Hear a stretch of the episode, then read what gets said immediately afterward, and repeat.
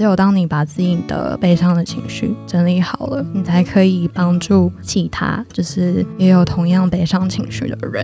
我那个时候就完完全全就觉得，哇，我要帮我妈妈。嗯。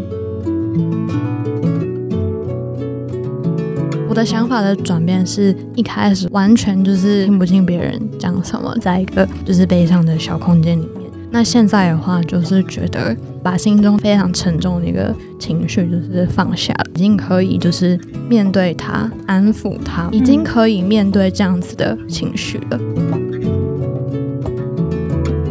Hello，大家好，我是 Grace，欢迎收听。最近工作还好吗？最近工作还好吗？是我们很常和朋友聊天的开场白。但除了好与不好以外，很多说不出口的，没有被了解的。不知道和谁说的，希望都能在这里聊给你听。节目每次都邀请一位在职场上努力发光发热的来宾来和我们聊聊最近的工作与生活。今天非常开心邀请到子荣要来跟我们聊聊天。我先简单讲一下我怎么认识子荣的。其实子荣是我们一对一咨询的时候认识的，然后那时候我我们聊了很多跟天赋相关的运用。然后他其实也面临生活中大大小小的低潮啊、卡关的事件。然后他那天就在咨询。的时候跟我分享了一个很动人的故事，我觉得真的说是生命中蛮低潮的一件事，然后他走过来了，然后他就用了很棒很棒的方法，所以我今天就赶快邀请到他来跟我们分享这一段动人的故事。好，那我就请子荣简单自我介绍一下。Hello，大家好，我叫子荣，我今年就是在医院里面工作，是做行政幕僚的单位。那我在二零一八年的时候从医管所毕业，那目前就是已经工作两年。那我们先聊一下，你觉得在我们先讲工作好了，因为我们今天可能会分两个层面来聊嘛，就工作跟生活。工作里面，你有任何觉得卡关的时候吗？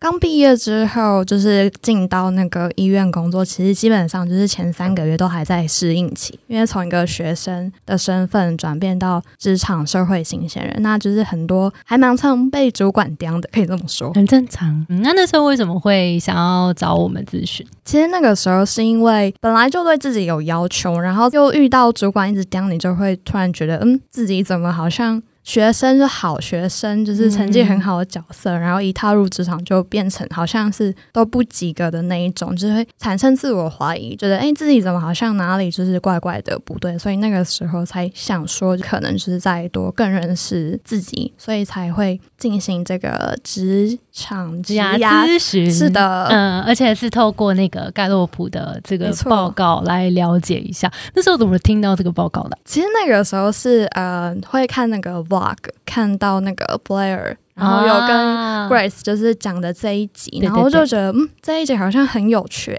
然后我就看完之后，我就马上就是上网搜寻盖洛普到底是什么。是的，是的，没错。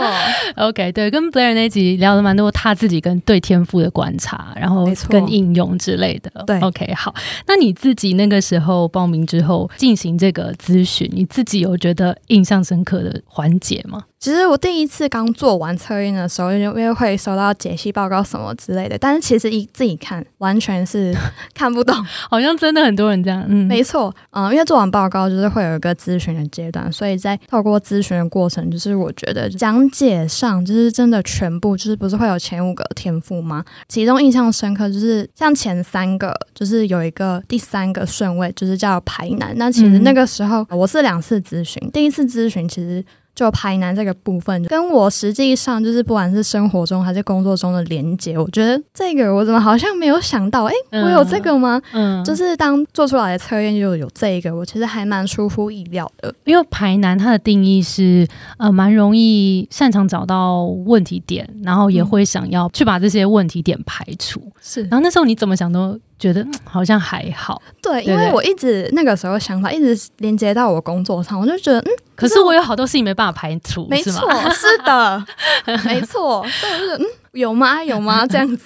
其实后来到第二次，我记得我们好像有一个哎突破性的发展，那时候你发现什么？到第二次其实跟第一次咨询中间间隔其实蛮久的时间了，就是有发生一些事情，台南就是这个天赋，好像在我不管是。生活，它好像的确真的是占了蛮重要的一个关键的要素。怎么说呢？其实会有这么深的体悟的原因，是因为应该说我父亲他在去年二零二二年五月的时候，就是因为很突然的算是急性心肌梗塞吧，毫无预警也毫无准备的情况下离开了。人事，那其实那个时候，就是我其实是非常震惊，但是也非常不知所措，然后也很难过，就是第一次遇到这种事情，所以我那时候第一次感觉到，哇，我真的是很像心就是被掏空了一块，就是你常常就是可能看到一个照片，马上就掉眼泪，但是你自己也不知道为什么。那个时候，就是其实我们家不是只有我一个人，还有我妈妈，还有我兄弟姐妹。那其实那个时候，我想说。情绪在家里面的这样子是蔓延开来的。那妈妈相较于我来说，一定相处的时间跟爸爸是最多的，所以他一定是比我还要更难过。我那个时候就想说，不行，我必须要先振作起来，让自己的悲伤排除，才可以帮助家中走过来这个悲伤的情绪。所以我那个时候就刚好，诶。医院有一个 TED 的一个演说，然后我就想说，我连想都没有想，我就直接去报名了。那个是什么啊？那个 TED 其实是我们讲的那个 TED Talk 吗？没错，是 TED Talk。然后我那个时候一看到这个，我就马上上去报名。那我那个时候是就是觉得，哇，我的悲伤就是我要让有一个管道可以让它疏通，让自己强壮坚强起来，我才可以就是。拉妈妈一把，那你那个整个的体验如何？其实我报名 TED Talk 我的目标很明确，我就是想要排除自己的困难。没错，我就是要排除我自己悲伤的情绪。就是我希望，就是可以有一个管道，如果有听众，就是有观众，就是跟我有相同经历的话，也许他们就是可以感同身受。嗯，就真的有用吗？我觉得真的很有用。我在 workshop 完之后，整个的过程，我唯一的想法是，这算是一个礼物。你觉得是整段历程，因为它有 workshop 嘛，然后其实它有，比如说整理你自己的一个阶段，因为你要要有这个 presentation，前面需要很多的整理，就是提炼重点，我到底要讲哪一些东西出来。所以这其实是一个很好梳理过去的一个。扎实的训练或过程是的，然后在那一个当下，把你想要讲的，然后真的跟观众建立起一个连接，把你的情绪跟把你所有想要说出来都投递出去给他们。所以在那个当下，是不是也有一种释放的感觉？有，其实呃，因为真的是 presentation 上台的那一天，中间就是有几次，就是跟算是指导员。的一个 mentor 的一个训练，其实好几次在中间的过程，我是只是我只要一开头，我马上就哭，眼泪就掉下来，我没办法继续。大概过程经过了两三次吧，然后到最后一次是上台的那一次，还是哭，还是眼泪一直流。但是在上台的那一次，我就想说，我自己心中就觉得哇，我爸爸可能在现场，就是等于算是一个分享给他。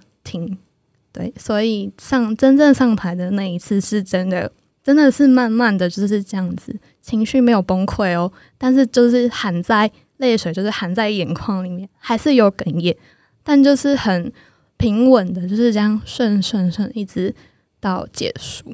那你还记得你那天有讲什么点是很想跟大家分享的吗？因为我有听过一个人说，只有当你把自己的悲伤的情绪整理好了，你才可以帮助其他，就是也有同样悲伤情绪的人。我那个时候就完完全全就觉得，哇，我要帮我妈妈。嗯，那你觉得如果今天也有听众，然后刚好也在，不管他的低潮是哪一方面的，然后有多深，像你的真的是很大很大的事件嘛？那每个人现现在可能有一些大大小小的卡住自己的一个关一些关卡，你会怎么样建议他们走出来？就尤其是这种事件是可能已经不可逆了，它已经发生了，可是要怎么帮助我们自己从这个低潮慢慢回归我们的生活？第一个就是你允许你自己就是哭啊，就是流眼泪啊，你只是你不用刻意的要压抑，你就是情绪就是已经溃体了，那你就溃体。你允许自己颓废个几天，那你就颓废个几天，就是这个过程是不要急，嗯，就是你有怎么样子的情绪，你就接受你自己有怎么样子的情绪。我自己个人的话，我会是从书中找答案。对，例如有没有一些触动你的书？如果你正在处于悲伤的情绪的话，你就找可能悲伤关键字的一个书，它里面就是有很多就是不同人，就是他的不同的故事，然后他们自己就是在不同的事件，他们可以用怎么样子的不同的方式去解决，嗯，就让自己的嗯情绪缓解。嗯。我觉得从书中就是其实也可以，就是让你就是有一个不一样的发现。我觉得刚刚从子荣的故事里面，就是他也给了我们一些不同的想法嘛。一个是从书里面可能去看看别人的悲伤的故事，然后也许有一些取得一些共鸣，然后一些共感，可能可以稍微舒缓一下下。但是我觉得从 TED Talk 刚刚你分享的这个过程里面啦，就即使不确定会不会有要上台的这个环节，但是其实在准备的那个过程当中，我们刚刚。有讲到你要去思考很深究的，就是去回忆各种以前很快乐的事情，但可能现在想起来会有一点点的痛苦。可是借由这个整理，其实是一个，也许是怀念，然后借由这个缅怀，然后再慢慢的把它放下。然后像你有一点像给他一个 closure 嘛，是上台，然后把这个讯息好好的传递出来。但我也听过身边有一些朋友，他是用书写的方式，嗯，那他书写，他可以决定说这个书写。写我要留给我自己看就好，还是我要把它公开，然后把我这个也传递给别人看？因为其实我觉得传递情绪跟你的能量，这是另一个层次的事情。诶，你给自己的，跟你决定要把它公开，我觉得那个力量不太一样。你有这个感觉吗？我其实有觉得这个感觉，因为如果你决定就是把它分享出去的话，其实你想到的是，可能也许其他人处于跟你一样的相同的经历。那他们透过你的分享，就是也可以知道，原来就是他是这样子调试，这样子走过来。那也许我可以也试试看。嗯嗯。而且我觉得，当你决定要传递出来，三号你自己已经整理了一下了，而且你是以一个在帮助别人的一个角度出发，多一些些帮助别人的意涵在里面。因为其实自己已经又偷偷的。坚强跟长大了一些的感觉，所以我觉得，如果听众就是现在刚好在处于一些在整理自己资讯的状态，也许梳理一下自己现在的状态，书写、传递、沟通，我觉得都是很棒的方法。好，哎，那我们回来聊，刚刚不是说，呃，我们第一次咨询跟第二次咨询当中，你发现一个最意外，然后多发现的是排难这个天赋嘛？嗯，然后你是你是说从这个刚刚的这个事件，还有其他的吗？就是让你发现说，你后来怎么？怎么翻转这个排难天赋的跟自己的连接跟感受？一开始第一次咨询很直觉的就是连接到工作上，实际工作本身。到了第二次，就是嗯经历过这样子的事情，然后让自己重新整理了之后，我觉得排难这个不是仅仅是你直接跟工作上的连接，也许可能是你自己人生的故事，你的特质就是有这样子的。倾向，你会怎么定义这个排难在你身上的表现？如果是以我爸爸来说，我就会觉得哇，我的悲伤情绪，我再不处理的话，我就会整个就是荡下去。哦，你有发现这个是我有发现，对，所以就当下就是必须要找出来一个管道。那再到后来的话，就觉得哇，原来我所有的事情都会基于建立在一个我要去解决它，就是我必须要去克服它。所以台南这个倾向等于说，好像之前有讲过，算是一个关键的一个呃驱动力，对驱动力这样子。嗯，我们那天就在聊这件事情，就是哎。帮助大家解决问题，不就是核心吗？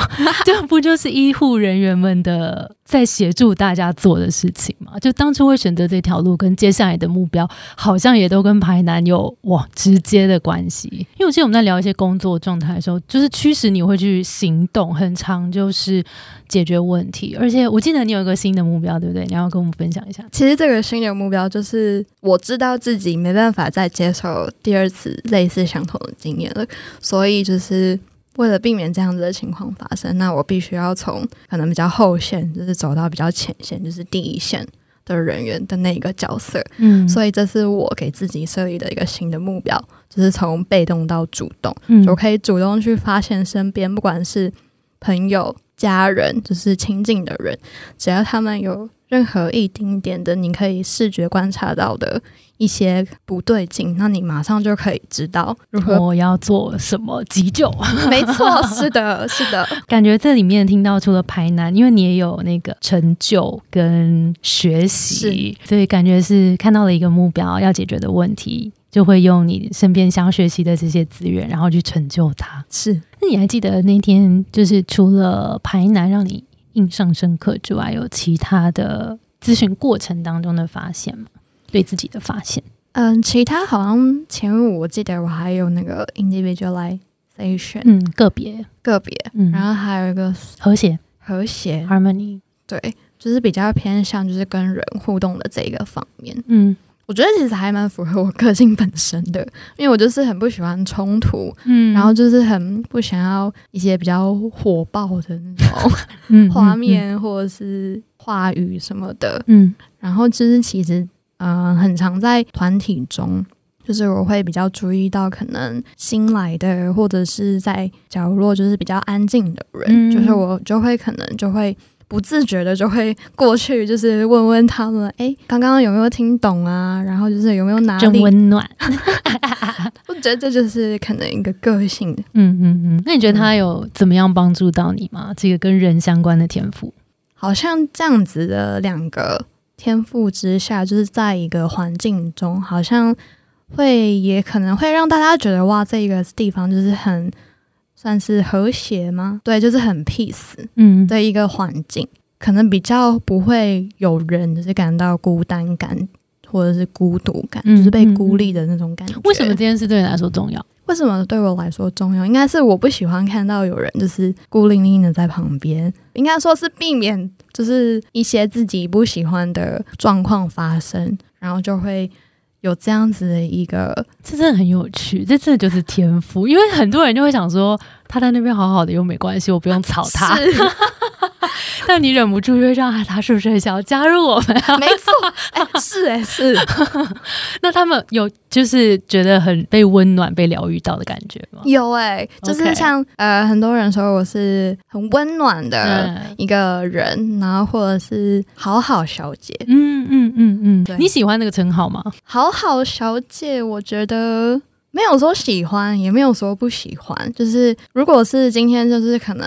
你的解读来说，就是人家就是不管是要求你做什么，如果你的解读是好好小姐是你都答应的话，那这个就是可能是不好的。但是如果就是人家的解读是就是。很多状况就是，如果他就是有困难，或者有需要人去帮助的话，那你说我是好好小姐，那我就很欣然的接受。哦，要看他是在什么情况之下说出来的。是的，是的。哎，那你觉得这个假设我们是好的这方面的这个好好小姐，然后在职场上面，你觉得是怎么样帮助到你？我觉得就是很多人就会第一时间就是，如果真的有遇到困难，他就会想到你。就会对，就是有一种被人家需要，那你也真的可以帮助到别人的那一种感觉。哎，你根本就是那个排难跟天赋加在一起啊，就是又要和谐，然后又很喜欢帮别人解决问题。对你是不是很喜欢帮人家解决问题？力人所及就会尽量帮助。天哪，好棒哦！天哪，我期待你接下来的发展。台湾有你真好，找一些很很大的事情。好诶，补问一下，就是回来问刚刚就是悲伤的这一题。然后，如果就是因为你有刚好有这个很大的参与了一个 TED Talk，这样吗？你自己要其他做的其他的事情？我觉得悲伤的情绪就是对每个人来说就是有轻有重嘛，像。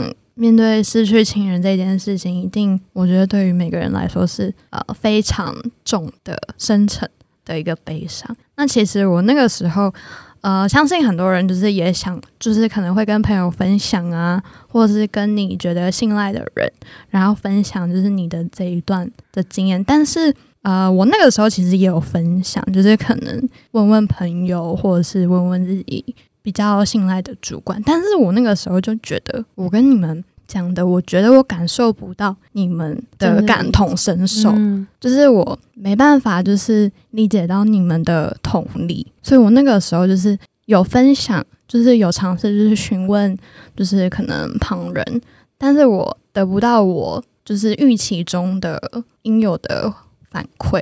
我觉得，所以那个时候我才会就是马上去报名 TED Talk。嗯，是因为我觉得我把它，因为站在台上，就是你讲的，就是最大的听众，其实是那个时候对我来说，其实是我自己。就是我是当时是需要有一个可以给我一点同理反馈的一个，算是一个管道，所以我才会去 TED Talk 这样子。那那天观众的反应如何？因为在台上其实是看不到台下的，然后灯很亮，灯很亮。然后那个时候刚好就是呃，我们医院的单位就是我们又要讲完就要去忙。然后其实就是我讲完之后，然后我回到讲者区，然后就是有一个护理长就握住我的手，然后就是那个眼泪就在眼眶里面，就是整个就是打转，然后就是把我手就是握得很紧，然后就跟我说：“你讲的很好。”他跟我说：“你真的很棒。”因为他在我就是从第一次到嗯上台的中间过程，就是有陪着我一起，算是一起训练过。他知道我前面就是都讲讲没讲完，讲前面一段就整个两句话，Hello，大家好，我是子柔，就哭了。对，他是看到我这个的过程，所以他在。那一天上台讲完之后，把我的手真的握得很紧，出血 发紫。对，就是反馈是好的，就是连其他像牛批，然后就是在那个医院里面看到我，哇，子柔你那天真的讲得很棒。然后这样医师就是也给我的反馈都是很好的，我就觉得哇，我好像真的就是做到，然后让大家就是有不一样的感受跟想法。嗯。因为你自己走过这个低潮的路嘛，然后你刚刚有提到说，你其实，在别人身上都不太能够得到那个同理。你觉得，如果你是一个当初你最好的朋友，或是今天的听众，不是自己在面对，而是是没有很重要的人在面对这样子悲伤的情绪，你会建议大家怎么样去做一个好的陪伴者？嗯，我觉得其实你就安静的待在他旁边就可以了，握着他的手，你可以握着他的手，你甚至可以给他一个。拥抱不用多说话，就是一个拥抱、一个握手的这样一个暖心的动作就可以了。但就是做你平常就在做的事情，只不过在他身边陪伴就可以了。你有没有听过就是最讨厌的话？就是你觉得真的不可以这样子讲？应该说，我那个时候是我分享给我一个很信赖的主管。应该说，他那个时候有说，你不要觉得内疚。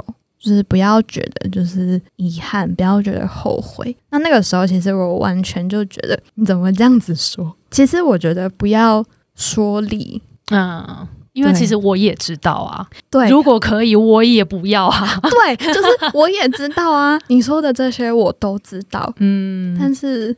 面对就是当下的那样子的状况，就是其实听起来是不是会是很舒服的？嗯嗯嗯，所以其实当下的那个悲伤情绪，一定是当下的人也想也想赶快站起来，但是有些事情就是太重要了，然后心都空了一块。你刚刚举讲的描描述的那个状态，可能真的没有这么快。然后面对自己，如果面对这样的事情，给自己一点时间。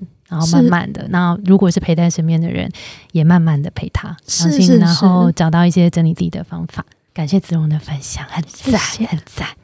好，恭喜你！哎，今天虽然速度有感觉到就是一些哽咽的部分，但是你也是都已经已经都完整的可以把 故事讲出来。就是你觉得你现在跟那个时候的状态，你觉得最大的不一样是什么？我觉得最大的不一样是。现在的我就是应该说那个想法的转变。一开始我会完全就是呃听不进别人讲什么，就是完全就是自己在一个就是悲伤的小空间里面。那现在的话，就是觉得我把心中的那个真的是也算是一个非常沉重的一个情绪，就是放下了。虽然还是有，它还是在那边，但是你已经可以就是面对它，然后就是你已经可以。算是安抚他吗？对，已经可以面对这样子的情绪了。嗯，如果具象化这个画面的话，你觉得过去的悲伤的画面跟现在的悲伤的画面，你会怎么描述这个的不同？过去悲伤的画面的话，就是完全都是送进急救室的那个画面，还有就是在眼睛紧闭，然后插满管子那个画面。但是现在就是呃，取而代之更多的是开心哦的画面，就是回忆嘛回忆的哦相处上面的一些愉快的回忆话语。我其实我爸爸是一个非常幽默的人，就是现在很常想到，就想到他想到的一些笑话。没错，对，哇，这是一个很大的转变呢。我觉得是，嗯，想起来虽然还是带有一点悲伤，但是还是会去想到一些过去好玩，就是共同美好的记忆。这样，对。感谢你带给我们这么棒的故事。那最后，我想要问一下，你有没有想要给对过去低潮的自己说什么？对过去低潮的自己，我想说，你很棒，走过来了，真的很勇敢。那有没有自己很喜欢的 quote，也可以送给我们的听众朋友？我自己很喜欢的 quote 来说的话，我觉得反而是一个一本书，When breath becomes air。当呼吸变成空气，嗯，他其实是一个脑神经的一个医师，那他自己得了癌症，就是在临床临床的专业上，他自己是医师的身份，就是这样变成转换成一个病人的身份。那这本书就是在讲述他的一些心路的历程。那我觉得从中的话，就是也吸收到蛮多，因为有大概是因为有类似的一个经历吧，所以更能够知道他书里面想表达的是什么。我觉得大家也可以去看一下这一本书，真的很好看。嗯，所以它中文是它是一本原文书，英文书。OK OK，所以是 When breath become air。嗯，OK OK，好，大家可以去查一下。好，今天非常感谢子荣，今天我们是一个非常不一样的分享，但是是我觉得过去我们聊比较多工作嘛，今天我们嗯比较聊比较多人生，但我觉得人生也是工作人生的一部分，然后。我们在人生的路上，就是高高低低，就是起起伏伏的，所以一定会有很多时候。当然，我们希望大部分时候是开心。那有时候面对一些低潮的时候，今天子荣带给我们一些很棒的故事跟启发，然后也可以防范于未然。我们将来如果遇到一些不愉快的事情或低潮的时候，也许我们可以多做一点准备。好，今天真的非常感谢子荣的分享。那我们今天的节目就到这边了。我们的节目是最近工作还好吗？如果你在职涯上遇到任何的烦恼，也欢迎到我们的节目资讯栏看我们更多的服务。谢谢你的收听，我是 Between Ghost Grace。我们相信职场不是一个人战斗，一群人一起前进，就会比一个人走得更踏实安心。我们会陪着你一起把职涯走得更顺利。如果你也喜欢我们的话，欢迎订阅我们的 Apple Podcast，也分享给你身边的朋友或留言给我们，也可以到节目资讯栏追踪我们的 IG 和社团。那我们就下周见喽，拜拜，拜。